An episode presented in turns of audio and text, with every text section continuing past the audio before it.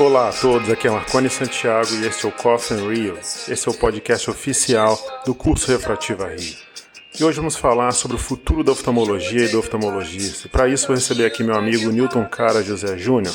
Quando investidores, donos de planos de saúde, querem lucrar mais, eles têm duas opções: aumentar a receita. Antes eu lembro que o curso Refrativa Rio vai ocorrer entre os dias 23 e 27 de março de 2022 começando em uma quarta-feira, às sete e meia da manhã, no dia 23, indo até o domingo, dia 27, às quatro da tarde. Se planeje para chegar até terça tarde, dia 22, quando já será possível retirar o crachá e todo o material.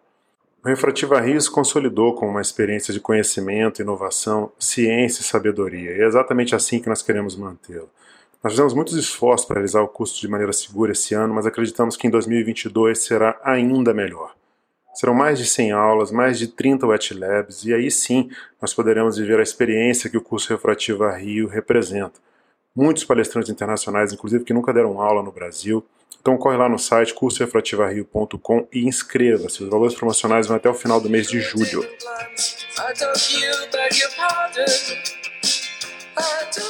Tem muita gente perguntando sobre o Refrativa Rio Prime, que é o nosso curso hands-on, totalmente hands-on. A turma de agosto já está totalmente fechada, mas ainda temos vagas para a turma de setembro, que será de 24 a 28 de setembro, obviamente desse ano. O curso vai de sexta a terça-feira, é um curso é, com um grupo bem menor, para até oito alunos, tá bom? Quem tiver interesse, basta entrar lá no site cursorefrativario.com ou fala direto com ele na paz pelo WhatsApp pelo número 1799 723 9711. E hoje recebemos então o professor Dr. Newton Cara José Júnior, dispensa apresentações, livre docente pela Universidade de São Paulo, é, foi meu orientador, é ainda um dos nossos grandes colaboradores em projetos de pesquisa um grande prazer te receber finalmente aqui com a gente, Newton. Olá, Marconi. É um prazer estar aqui falando no seu podcast. Vamos discutir algumas ideias importantes sobre o futuro da oftalmologia e do oftalmologista. Legal, Newton. Então já vou entrar direto nesse assunto. Eu já ouvi você falando algumas vezes sobre isso. Eu quero saber, você acha que o trabalho do oftalmologista está desvalorizado? E se sim, por quê? Bom, Existem muitas razões para a desvalorização do trabalho dos oftalmologistas, algumas delas possíveis de serem corrigidas, outras atenuadas, mas definitivamente vale a pena agir para diminuir essa rápida regressão. Vamos primeiro falar sobre a formação precária do oftalmologista. Muitos atribuem a desvalorização do trabalho médico ao excesso de profissionais no mercado. É, realmente, segundo Edson Godoy, o falecido ex-dono da Mil, um dos homens mais ricos do Brasil, é fácil para o empresário ganhar dinheiro com a medicina, pois a mão de obra é barata e abundante, que são os médicos, e a matéria-prima é gratuita, que é a doença. Existem motivos para existirem muitos oftalmologistas no Brasil. É, muitas faculdades de medicina, o médico formado pode atuar em qualquer área, a oftalmologia ainda é uma área muito, muito atraente, mas esse cenário nós não podemos mudar, já é um fato. Mas a continuação dessa sequência, sim, pode ser, pois se o oftalmologista for o responsável pela refratometria, 15 mil profissionais podem ser suficientes, mas se for para cuidar somente das doenças oculares, 15 mil é muito. Ou seja, nós oftalmologistas, nós somos completos, nós temos que cuidar de tudo, do glaucoma, da retina, mas principalmente da refratometria. Qual seria uma solução nesse contexto? Uma solução seria, em conjunto com o Ministério da Saúde, criar políticas indutoras para viabilizar a fixação de oftalmologistas nos vazios existenciais. Proposta que expusemos no livro O Ensino da Oftalmologia no Século XXI, que publicamos no ano passado. O problema mais sério é a deficiência na formação do especialista. Estima-se que dois terços dos médicos que atuam na saúde ocular tenham se especializado em cursos não credenciados pelo MEC ou pelo CBO. Porém, mesmo nos cursos credenciados, não há uma uniformização do ensino que permita assegurar o aprendizado adequado. Pois o CBO costuma avaliar o curso, com vistorias e outras coisas, e o aprendizado, com a Prova Nacional de Oftalmologia, mas não atua efetivamente para que o curso ensine melhor.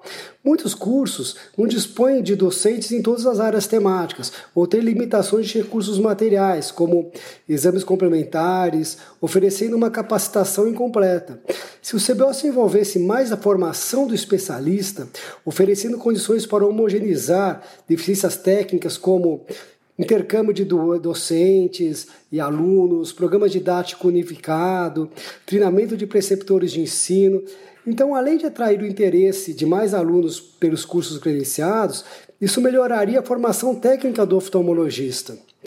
Especialistas com deficiência de formação têm dificuldades em trabalhar com profissionais liberais e são obrigados a trabalhar para grupos empresariais, em geral na triagem e sem autonomia, ganhando pouco e sendo facilmente substituíveis. Assim, o problema não é ter muito curso de especialização. O problema é que os alunos, em sua maioria, não estão sendo bem capacitados. Diminuir o número de vagas de especialização levaria a maior procura por cursos independentes, não credenciados, o que ia ser, pior, ainda, ia ser ainda pior. Um dos principais determinantes para a desvalorização do trabalho médico não é o excesso de oftalmologistas em seus consultórios próprios concorrendo uns com os outros, mas principalmente grandes empresas de saúde que contratam muitos especialistas, pagam pouco e reduzem custos com a escala. Assim, conseguem oferecer pacotes mais baratos para os planos de saúde, com prejuízo para os consultórios liberais. Essa é uma prática conhecida, segundo Nelson Lozada, como monopsônio. É um problema com alto nível de complexidade. O problema né? é complexo. Mas uma das soluções para minimizar a desvalorização do trabalho médico é a melhora na qualidade técnica do especialista, pois o oftalmologista bem formado é capaz de trabalhar de forma liberal em qualquer região do país e não ficar somente refém de trabalhar para empresas. Uma vez diminuindo a oferta de mão de obra, as empresas de saúde seriam obrigadas a valorizar seus médicos, pois se, médico ach... se os médicos acharem que estão ganhando pouco, teriam a opção de se juntarem, sair da empresa e atuarem inclusive em conjunto, em outro local. É, já que você entrou por esse caminho, Newton, elabora um pouco mais sobre as técnicas é, predatórias de mercado e o captation. Quando investidores, donos de planos de saúde, querem lucrar mais, eles têm duas opções: aumentar a receita, o que a sociedade e os órgãos controladores restringem, ou ele pode diminuir as despesas, que significa pagar menos aos prestadores de serviço. Quando os investidores, donos de clínicas consolidadas, querem ganhar mais, o que, que eles fazem? Nós estamos percebendo que eles fazem acordo com as fontes pagadoras, aceitando receber menos por cada paciente, em troca de poder atender muito mais pacientes. O Capitation é uma das ferramentas para esse acordo. Ele é só um nome. O resultado seria o mesmo com qualquer outro tipo de pacote, com qualquer outro nome. O Capitation assim como qualquer outro pacote de atendimento, acaba com a relação médico-paciente, só funciona para grandes clínicas que contratam médicos baratos e leva ao descredenciamento. E o quanto você acha que isso coloca em risco o oftalmologista liberal? É interessante o cenário que se descortina para a prática da medicina. Há poucas décadas, os médicos tinham seus consultórios próprios e exerciam a profissão liberal, Algumas equipes se reuniram e fundaram clínicas de diferentes tamanhos, eventualmente até hospitais. Iniciavam também os planos de saúde, que contratavam o serviço médico. Há alguns anos, os planos de saúde progressivamente passaram a contratar os médicos. Atualmente, a prestação de serviço tende a ser realizada por empresas formadas por oftalmologistas, não havendo nenhum vínculo empregatício. No momento, Grupos de investimentos, investidores financeiros, nacionais e internacionais, estão comprando os planos de saúde e também as clínicas privadas, que outrora considerávamos grandes, para formar grupos consolidados de saúde realmente grandes. Quando meu pai se formou aos 52 anos, abriu seu consultório e nunca atendeu o convênio. Atualmente, eu que sou formado há 25 anos, atendo tanto clientes particulares como conveniados. Os oftalmologistas formados há menos tempo, em geral, têm consultórios predominantemente constituídos por clientes de planos de saúde. Porém, muitos dos oftalmistas que estão se formando agora vão ter de criar uma empresa para prestar serviços para os grandes conglomerados de saúde. Outro desafio será a sobrevivência das clínicas de tamanho médio e os consultórios dos oftalmistas liberais. Será que eles terão condições de se manterem viáveis nesse novo cenário do mercado da saúde? Um conhecido oftalmologista tem, há 20 anos, uma clínica e um shopping center. Há alguns anos, um fundo de investimento tentou, sem sucesso, comprar sua clínica. Agora, este mesmo grupo consolidado está inaugurando uma clínica própria ao seu lado no shopping. É assim que funciona o grande grupo empresarial. Ganha o mercado sufocando pequenos e médios empreendedores. Foi o que aconteceu nas grandes cidades, com supermercados, farmácias, postos de gasolina, onde apenas grandes redes ou serviços exclusivos são economicamente viáveis.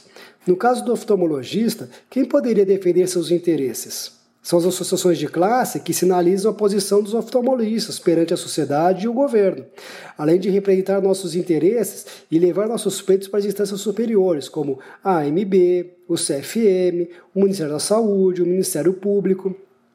Congresso Nacional e a imprensa em geral. Os oftalmologistas só conseguem se manifestar e serem escutados por intermédio de seus órgãos representativos. Assim, é importante que a oftalmologia tenha associações de classe independentes para defender os interesses dos oftalmologistas e o acesso universal. Não sabemos se o processo de aquisição de clínicas oftalmológicas é irreversível, mas consideramos que a prática das consolidações na área da saúde deveria ser regulamentada, a fim de ser benéfica para os investidores, para os médicos e para o acesso universal aos cuidados com a saúde da população. No espectro mais amplo da medicina em geral, talvez a AMB ou a ANS poderiam acompanhar essas ações, mas no contexto da oftalmologia, o CBO, a entidade representativa dos oftalmologistas, seria quem deveria criar estratégias para, no mínimo, evitar a desvalorização do trabalho médico. Nesse momento em que o mundo passa por rápidas transformações sociais, econômicas e comportamentais, pode ser que a desvalorização do trabalho médico seja inevitável. Porém, cabe às nossas entidades representativas lutar para preservar o máximo do valor do nosso trabalho. Acreditamos ser importante que as sociedades de classe apresentem, além de uma gestão administrativa e científica eficiente, foco nas atenções inerentes às necessidades profissionais dos oftalmologistas. Então, Newton, fala um pouco mais sobre a responsabilidade das nossas entidades representativas. Fundos de investimento estão aplicando na saúde suplementar, montando planos verticalizados com prejuízo à autonomia do trabalho médico. No outro extremo, clínicas estão sendo compradas e consolidadas por grupos financeiros, formando grandes empresas. Em paralelo, a tecnologia avançada, alavancada por ações de marketing, só será viável para grandes grupos, o que depreciará a prática de muitos oftalmologistas. Com esses importantes players dominando o mercado, provavelmente o relacionamento e as negociações em pequena escala com a indústria serão mais difíceis, o que prejudicará as clínicas de médio porte. Em termos de estratégia de mercado, as condições que interessam aos grandes grupos de saúde são 1. Um, médicos em abundância e formação técnica limitada, pois assim eles não reclamariam das condições de trabalho, não exigiriam melhor remuneração e nem se uniriam para montar uma clínica independente. 2. Privatização da atenção básica do Sistema Único de Saúde, para ampliar o mercado consumidor. 3. Telemedicina. E 4. Aproveitar-se da frágil situação econômica das clínicas devido à pandemia da Covid para adquiri-las ou fechá-las. São as associações de classe que sinalizam a posição dos oftalmologistas perante a sociedade e o governo. É, os oftalmologistas só conseguem se manifestar e serem escutados por intermédio de seus órgãos representativos. Assim, é importante que a oftalmologia tenha associações de classe independentes para defender os interesses dos oftalmologistas. Eventualmente, os objetivos dos oftalmologistas podem até coincidir com os anseios dos grandes grupos de saúde, mas quando a pauta é divergente, a comunidade precisa estar atenta para coibir possíveis conflitos de interesse. Uma pauta que interessa aos oftalmologistas é a, associação, é a situação social da refratometria, pois embora exija, exista a exclusividade da prescrição dos óculos, é, pelo oftalmologista, esse direito vem acompanhado por um compromisso de atender a população. Assim, a solução para a erradicação da, da, da, da, cegueira por falta de óculos passa pela organização de projetos comunitários de saúde pública no sentido de facilitar o acesso dos excluídos ao exame e aos óculos. Com relação à telemedicina, o, e os avanços tecnológicos no diagnóstico dos problemas de saúde, que provavelmente pouco dependerão do talento humano para a sua interpretação, é possível que exames antes condicionados à presença física do médico possam ser executados por aparelhos. Mas são as lideranças da classe que precisam elaborar diretrizes para que as novas tecnologias sejam usadas para valorizar o médico e não para substituí-lo. Nesse momento, que o mundo passa por rápidas transformações sociais, econômicas e comportamentais, pode ser que a desvalorização do trabalho médico seja inevitável. Porém, cabe às nossas entidades representativas lutar para preservar o máximo do valor do trabalho médico.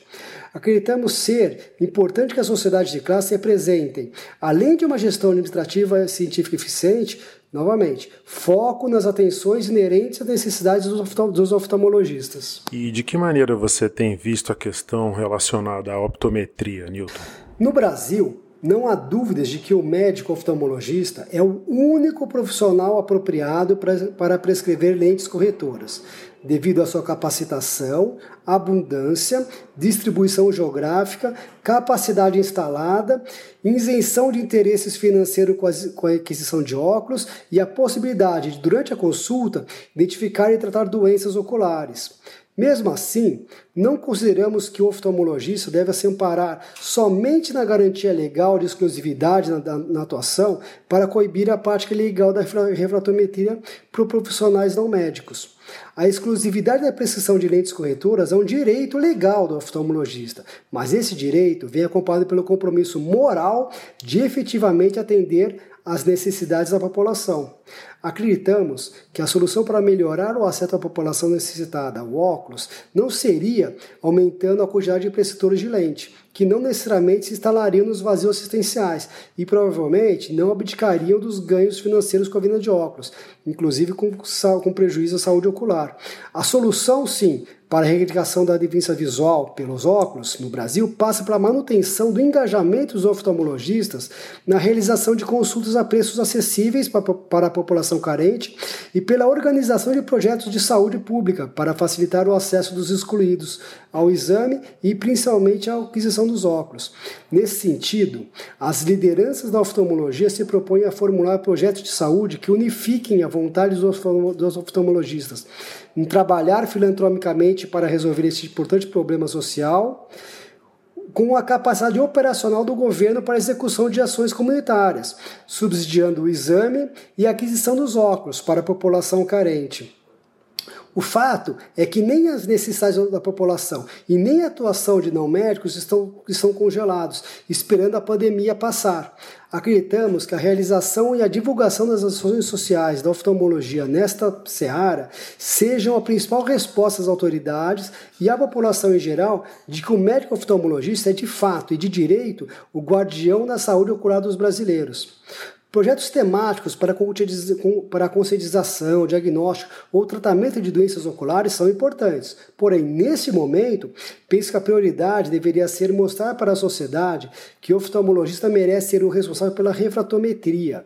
Realizar projetos temáticos ao invés de campanhas de refratometria podem sinalizar para o governo e para a sociedade que a oftalmologia consegue ser, ser responsável pelo cuidado com as doenças oculares, mas não necessariamente com a refratometria o que abre espaço para que sejam, sejam é, que, que, outras propostas sejam, sejam aventadas.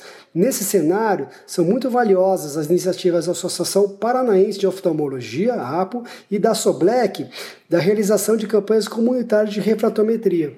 E qual a proposta para reagir a essa situação? Um grupo de jovens oftalmologistas comprometidos com o futuro da prática oftalmológica tem se reunido e questionado o atual quadro do relacionamento paciente, plano de saúde e prestadores. Apesar do trabalho das sucessivas diretorias do CBO, alguns fatos vêm ocorrendo. 1. Um, grandes grupos econômicos comprando clínicas. Estima-se que cerca de 50% dos hoje 48 milhões de conveniados estejam com os grandes grupos. Número 2. Não médicos. Apesar do trabalho nosso jurídico, fechando sistematicamente alguns consultórios, não existe qualquer evidência de que a ação desses profissionais esteja diminuindo. A oftalmologia brasileira conseguiu uma grande vitória no STF, porém novas leis podem passar a qualquer momento no Congresso Nacional, mudando a situação, o que nos obriga a manter uma ação precisa junto aos congressistas e à sociedade, mostrando nosso valor. Terceiro, um, obje um objetivo a ser conquistado é o credenciamento universal do SUS, sem correr o risco da atenção primária ser privatizada para grandes empresas de saúde. Assim, é necessário que a população tenha acesso às suas necessidades básicas e que nosso trabalho seja reconhecido pelo público e por congressistas. Essa é a visão que nós temos da realidade da oftalmologia nesse momento. Nosso grupo identificou esses problemas e nos próximos meses nós queremos discutir essas possíveis soluções. Nós estamos com nossas biografias e nossos esforços para solucionar esses problemas e por isso estamos confiantes de que, de que o, a comunidade vai nos apoiar e vai, e vai, e vai perceber essa necessidade. É, faremos isso num projeto único com a comunidade oftalmológica, porque a oftalmologia é formada, os oftalmologistas, o CBO é formado por CPFs e não por CNPJs. E nós temos que ter a coragem de lutar para valorizar o nosso trabalho. Esse é o movimento pela renovação da oftalmologia. O, vamos vamos, vamos conhecê-los, vamos nos engajarmos. Existe um website, existe grupos de WhatsApp. É, esse movimento surgiu para dar voz aos oftalmolistas liberais de todo o país. É uma ação de valorização do trabalho e da defesa da autonomia do oftalmologista. É o engajamento contra práticas predatórias de mercado e a precarização do serviço de saúde. É um posicionamento firme de oftalmologistas de norte a sul do país pela melhora na formação do especialista e a assistência da população, isso somente com projetos comunitários de refratometria. Junte-se a esse movimento de renovação da oftalmologia. Muito bom, Newton. Vou repetir aqui então o site renovação da oftalmologia.com.br e já te agradeço novamente pela presença.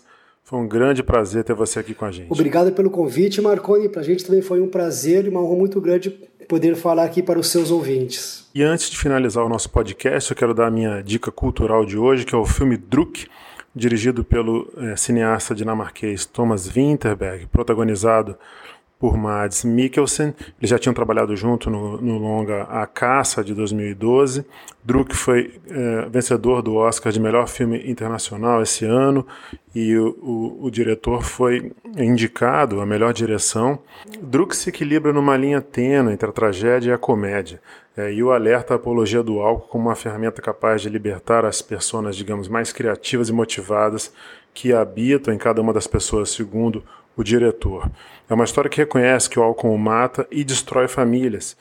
O ator principal do filme é um professor e ele vive um momento difícil na vida em relação à família, em relação até aos próprios alunos, que muda totalmente depois de um momento de uh, bebedeira, digamos assim.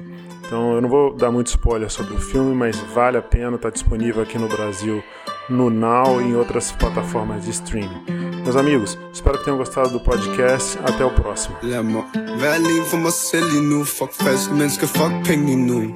Ingenting at fortælle nu om de falske mennesker, jeg har gennemskudt. Vi er alene, og vi ved det godt. Sent i seng og tidligere op. Vi er alene, og vi ved det godt. Sent i seng og tidligere op. Vær alene for mig selv lige nu, fuck falske